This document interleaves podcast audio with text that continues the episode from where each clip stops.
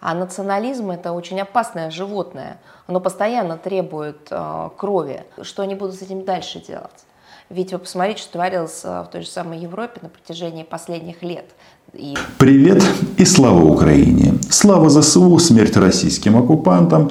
И да, на этом видео вы только что увидели как минимум одного зверя агрессивного, а, который болеет эм, бешенством или российским расизмом. Об этом мы сегодня поговорим. Меня зовут Роман Соболюк.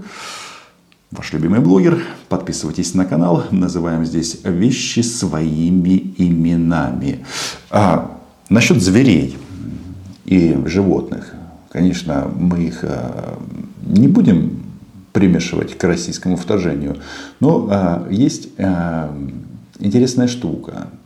Когда-то меня привлекали к ответственности в России за разжигание ненависти. И, среди прочего, я а, произнес такую фразу, что российские оккупанты разбудили в Украине зверя. Так вот, очевидно, вот этот вот э, российский фашизм, российский нацизм разбудил зверя не только в Украине, а в том числе и э, в европейских странах. Потому что а, ни для кого теперь не является секретом, и никто не живет в иллюзиях относительно России, можно ли, можно ли с ней договориться, можно ли торговать, покупать газ и так далее, и так далее. Все все а, наконец-то осознали, потому что произошло что? Правильно, на Западе началось соревнование, кто больше поставит оружие Украине. И это не может не радовать. Потому что, да, а, Путин, Кремль довел ситуацию до того, что тут не до переговоров. Не до переговоров. Они просто хотят, чтобы нас не было. А у нас по этому поводу совсем другое мнение. Идут потоки а, оружия из натовского блока. Мы уже ноту направили. А, ноты мы направили это всем странам. Как-то поможет? Это... это не поможет. Добро пожаловать в ад. Не поможет вам а, ваши письма в посольства всех стран. Вы заметьте, россияне, если ваше правительство недовольно всем миром, то, очевидно, проблема не в мире, а проблема в России. И это многие наконец-то начали понимать.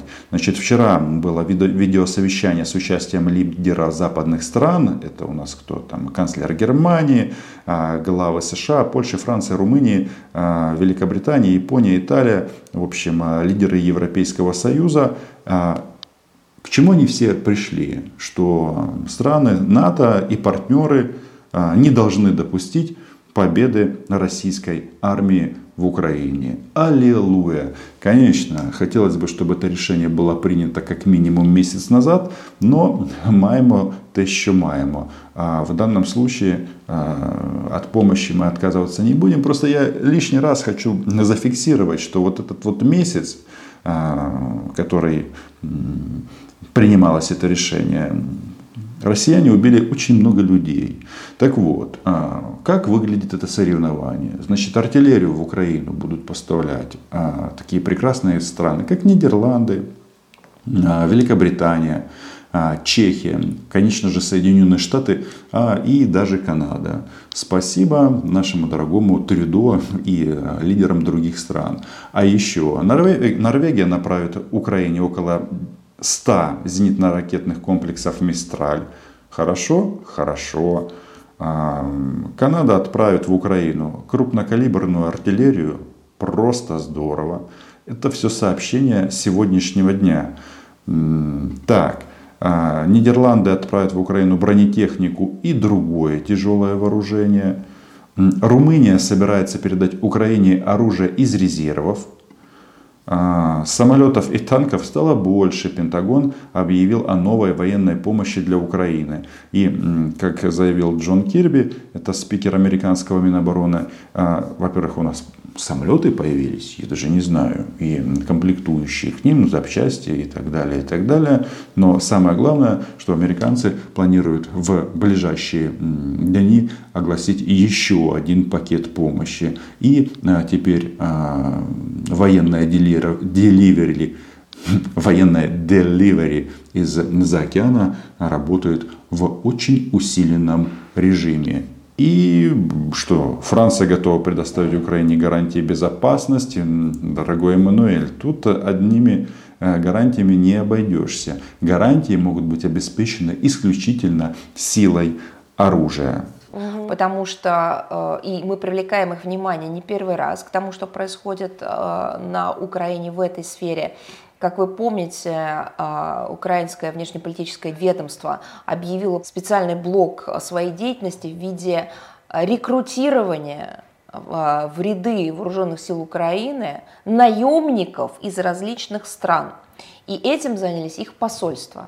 Соответственно, мы обращали внимание, требовали от стран э, привлечь внимание, это я мягко сейчас дипломатически выражаюсь, mm-hmm. украинских дипломатических представительств к необходимости следования Венским конвенциям о дипломатических отношениях, потому что дипломаты, посольства просто не имеют права заниматься а, подобной деятельностью. Далее мы а, действительно отправляли соответствующие призывы с требованием э, не допускать э, поставок вооружений в зону боевых действий. Что-то, как вы заметили, отвечать на поставки оружия в Украину Захарова не очень-то и спешит. Сразу говорит о наемниках. Во-первых, не о наемниках, а о добровольцах потому что поквитаться с российскими захватчиками уж слишком много желающих на этой планете. И да, у нас есть интернациональный батальон, и в этом отношении человек, который выполнял обязанности президента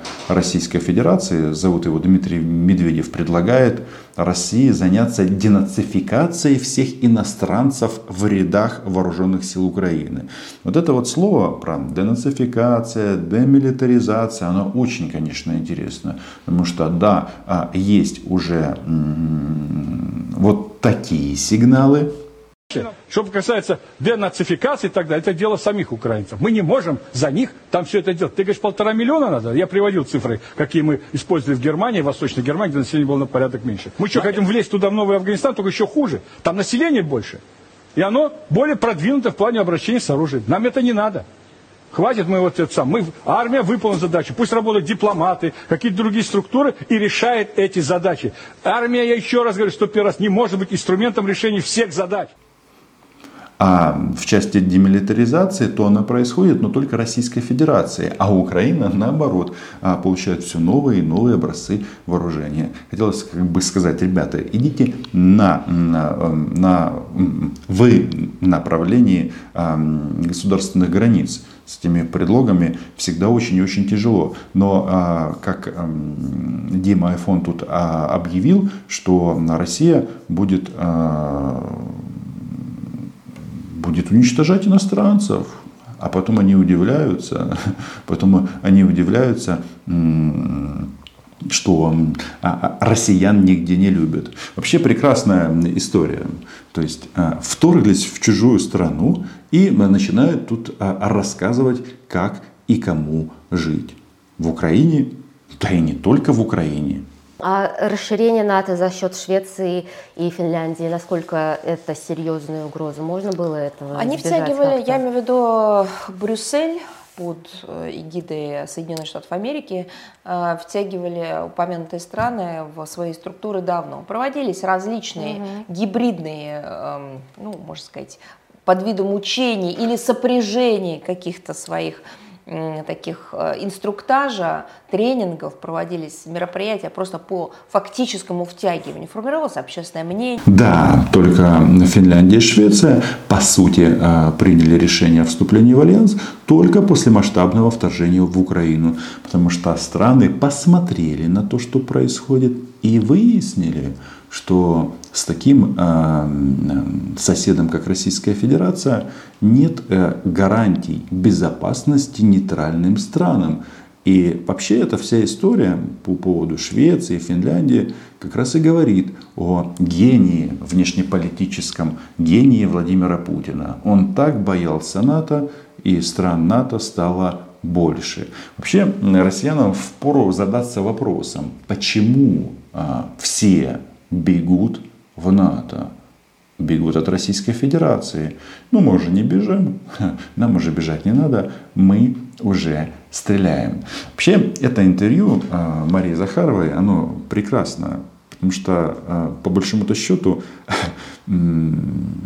вопросы, они намного интереснее, а ответы а, прогнозируемы. То есть, чем живет Мордор – Вопрос, естественно, каковы вы видите перспективы переговоров России и Украины с учетом того, что э, Украина постоянно меняет э, свои условия. Вот Зеленский уже заявил на днях, что готов э, на спецоперацию на Украине в, в течение 10 лет. Мария Бондарева когда-то была приличным журналистом, теперь превратилась в подставку под микрофон и сразу уже тут даже ответ дает. Ну, во-первых, Зеленский такого не говорил. Он сказал, что будем воевать до того момента, пока не уничтожим всех россиян. Ну, смысл его слов а, именно такой. Надо будет воевать 10 лет, будем воевать 10 лет. А, и посмотрим, а, как это будет. Только вопрос в том, что идиоты Зеленский согласен проводить спецоперацию. Идиоты, это вы проводите спецоперацию, вы проводите войну, которую называете э, спецоперацией. Он в странном состоянии находится, причем это состояние началось не в феврале 2022 года. В общем, Маша разочарована разочарована Украиной, украинскими военными и а, президентом Украины. А, ответ одни эмоции, там, что-то они там рассказывают о том, что а, президент Украины не так говорит, не так что-то делает. А, вообще-то нам благословение Маши абсолютно лишнее. Мы знаем, что мы делаем, как мы делаем и что нужно для победы.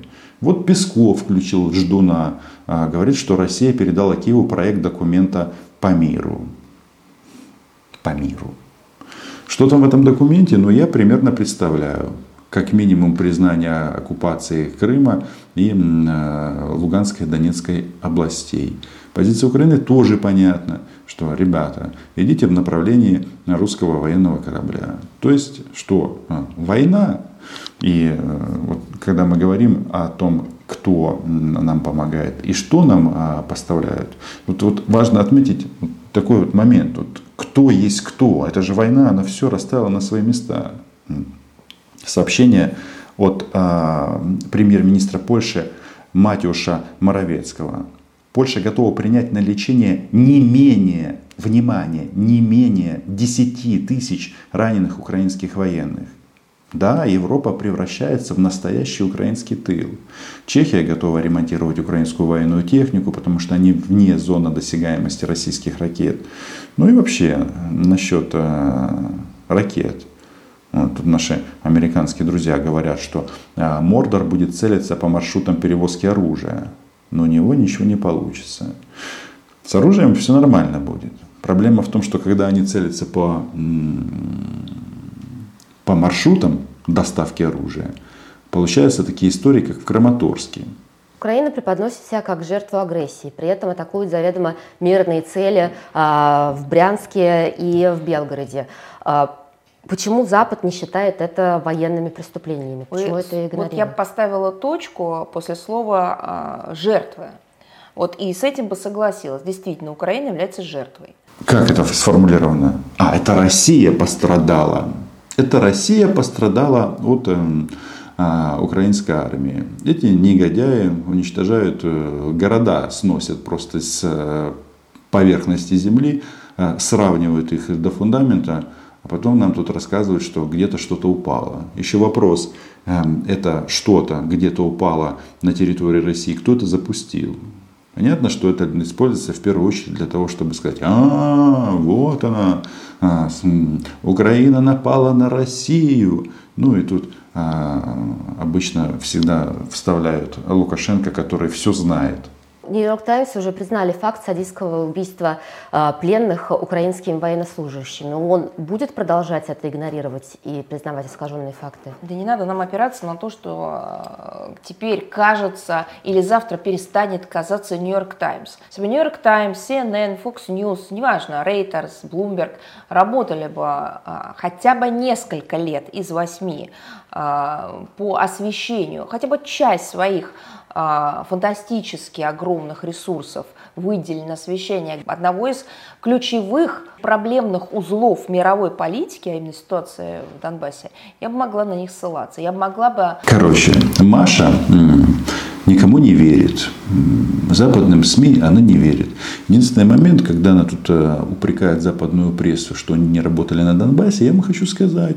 Но на этом канале было достаточно видео, когда Маша, а, к Маше обращались по поводу, блин, а мы что туда не можем попасть? Да, Россия эту территорию покрыла мраком и никого туда не пускает. А фрау Геббельс с умным видом говорила, что мы сейчас все порешаем. Ну вот, теперь порешали. Про работу иностранных СМИ в России я знаю не понаслышке.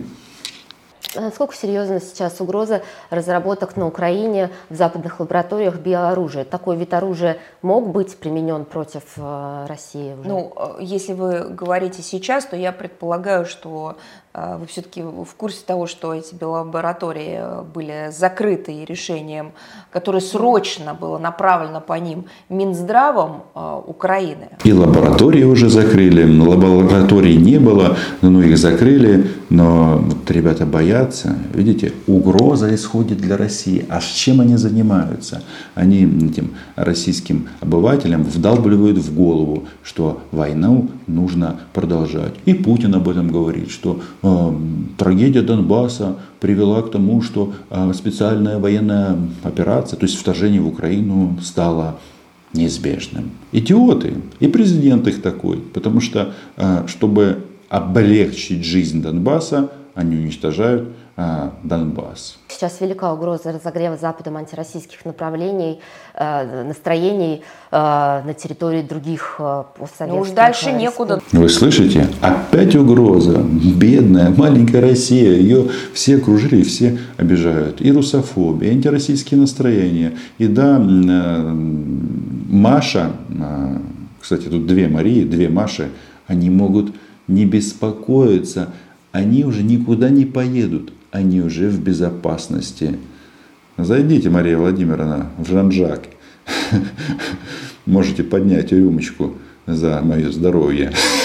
Почему э, Запад никак не реагирует на то, что Зеленский закрывает э, оппозиционные партии на Украине? Закрылся. Так это берет, их заказ. Э, берет в заложники неугодных политиков. Мы же все время пытаемся вот увидеть эту логику. Я не просто так ответы Маши фактически не показываю. Потому что это а, оправдание российских военных преступлений. И ведь не просто так а, появилась статья на российской версии Википедии про расизм, а потом ее почему-то снесли. Но это не значит от того, что это не значит, что расизм куда-то делся.